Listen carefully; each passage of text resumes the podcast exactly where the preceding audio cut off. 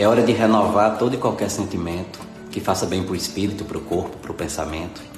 É hora de enxergar com os olhos do coração. Só eles conseguem ver qualquer um como um irmão. É hora de despertar o amor adormecido e se lembrar de amar alguém que foi esquecido. É hora de perdoar alguém que nos magoou. É só recordar das vezes que você também errou. Enfim, já passou da hora da humanidade aprender o que um bom homem ensinou até depois de morrer. É só começar agora e seguir daqui para frente, permitindo que Jesus renasça dentro da gente.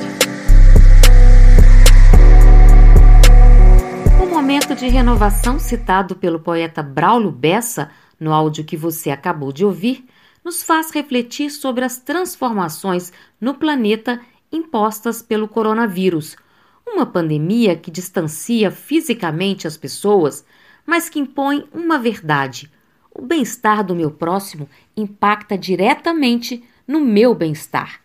Será que essa mudança de comportamento, onde a vida do outro passou a ter importância para todos, vai permanecer após a pandemia?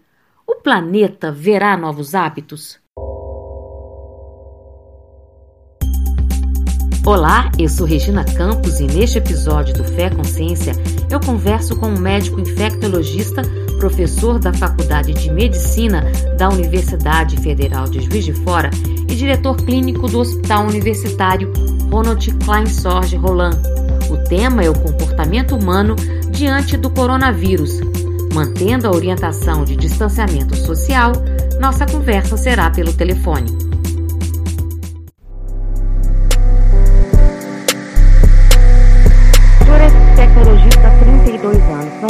Profissional, o senhor já viu algum vírus que impactasse tanto a vida em sociedade como o coronavírus?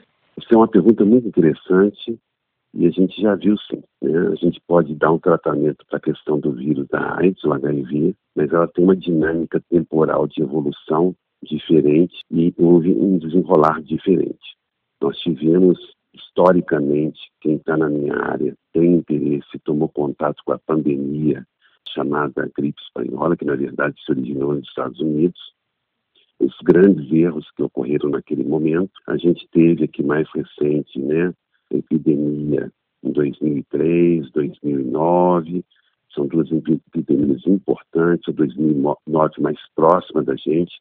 A gente tem outras epidemias no mundo e geralmente o estudo dessas epidemias e do comportamento da população faz com que a gente possa predizer algumas questões, apesar de haver uma necessidade de um entendimento mais complexo, que a mobilidade das pessoas atualmente é muito maior. Então, uma epidemia que caminha para virar uma pandemia, ela se movimentava no mundo de uma maneira mais lenta. Hoje é muito rápido isso. Hoje existe toda essa questão de mobilidade Hoje, hoje existe um número imensamente maior de pessoas. Essas pessoas hoje têm muita, muito contato num único dia, contatos que a gente não entende como arriscados, mas que numa situação de um vírus que sobrevive bem no meio ambiente, um vírus que passa muito mais fa com facilidade do que o da influenza, isso vira um problema para a sociedade. A contaminação então, é bem mais fácil nisso. É bem rápida. E por que, que a China conseguiu uma ação melhor? Porque eles já sabem de estudos há mais de uma década que esse seria um problema em algum momento, uma mutação num vírus do animal passaria e se adaptaria bem ao ser humano e ia circular muito rápido. E aí envolve uma outra questão que é complexa, mas que eu acho que todo mundo vai entender com um certo sentido, uma negligência de todos nós, que é a questão dos hábitos de higiene individual. Então, mesmo quando você demanda isso, você não tem uma pia adequada, um papel toalha adequado. Se você for botar a mão abrir a pia, se contaminou, como é que se descontamina depois.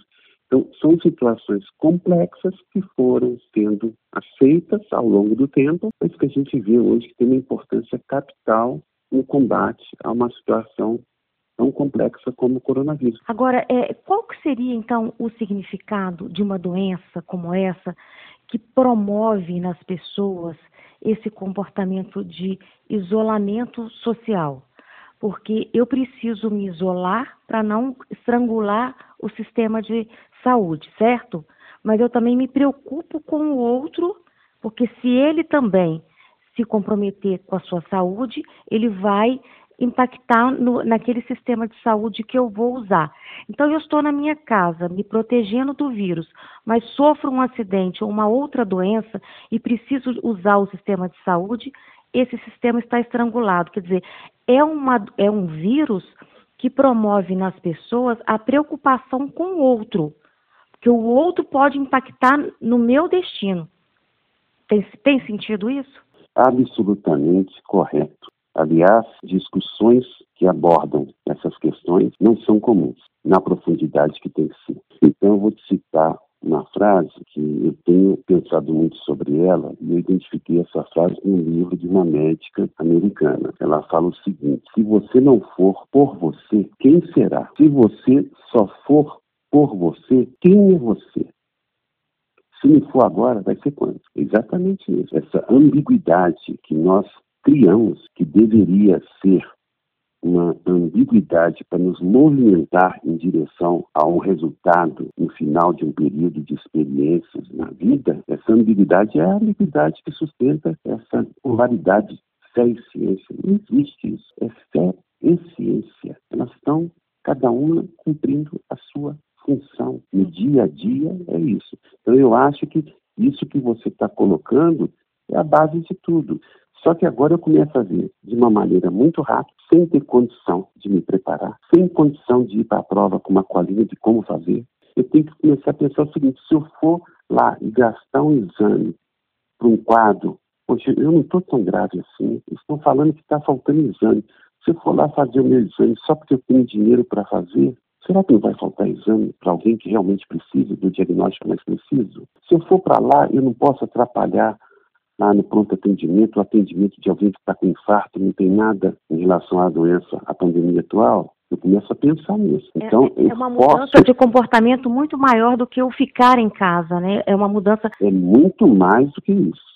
É, muito, é uma mudança que, se você for analisar diretamente o que, que tem que ser feito, é um estilo de vida diferente, onde o outro é importante, pelo fato de você ser importante. Você vai cumprir a sua tarefa, ele cumpre a dele. Porque se ele não cumprir a dele, atinge a minha vida, certo? Isso em larga escala gera uma coisa que hoje se discute todo dia, que se chama colapso do sistema de saúde. E isso não é uma coisa exclusiva de país pobre. Isso está acontecendo nas principais nações do mundo. Agora... Então, qual que é a grande preocupação? Como é que isso vai chegar na África? Como é que isso vai chegar numa comunidade com menos recursos? Ah, vai para casa, isolamento social. Qual o tamanho da casa da pessoa? Qual é a ventilação da casa da pessoa? Porque boi no dia que todo mundo sai e volta quase só para dormir. Se ficar num cômodo pequeno, uma semana, duas semanas, um mês, Imagina só. É. Então, isso, essa, essa doença coloca na, na, como base a colaboração, né? a solidariedade, o trabalho em conjunto, todo mundo agindo em conjunto em benefício de toda uma população, não é isso? Sim, remete para isso. Eu vou cooperar, trabalhar em conjunto. Eu vou colaborar.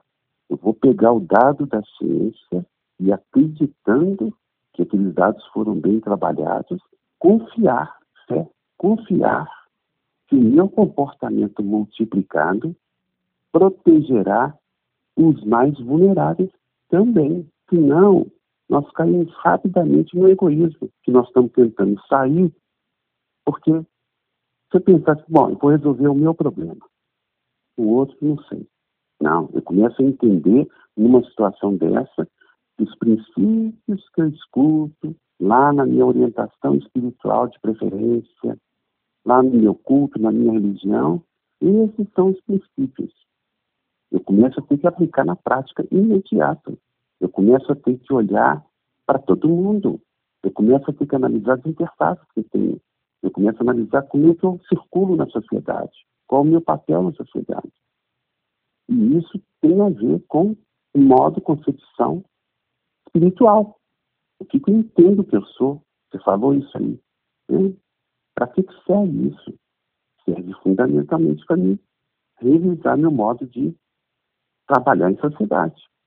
Eu vou trabalhar agora valorizando mais o serviço do outro, entendendo que a ordenação é necessária para a gente avançar, pegando a ciência, juntando com a parte espiritual e religiosa, repensando até a maneira de eu praticá-la, a maneira de eu transformar a minha questão íntima espiritual num ato socialmente valorizado, absorvido por outras pessoas, chegando na parte material e se exteriorizando no bem comum, porque a gente não discute bem comum. Bem comum não trabalho mais fraco, mais forte. Bem comum é bem comum, é para todo mundo.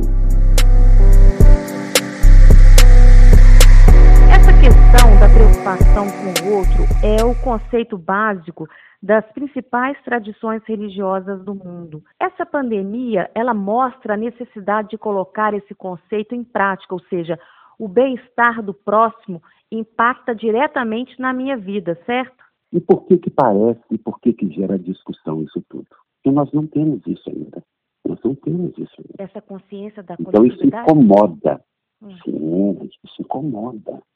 Ter que abrir mão de alguma coisa eu vou ter que comprar menos, eu não vou deixar um alimento estragar, eu não vou comprar mais porque alguém pode precisar. Eu vou fazer uma compra de tomate, eu não vou pegar só os bons. Eu preciso preocupar que tem que deixar o bom para o outro também. E que às vezes um tomate mais machucadinho, eu posso fazer, aproveitar ele de uma outra maneira. É uma reflexão muito profunda isso. Porque aí você vai trabalhar com determinismos que existem na sociedade individuais. Muitas vezes a gente não entende o comportamento que a gente está mantendo, alimentando, com o seu livre arbítrio. Você escolhe.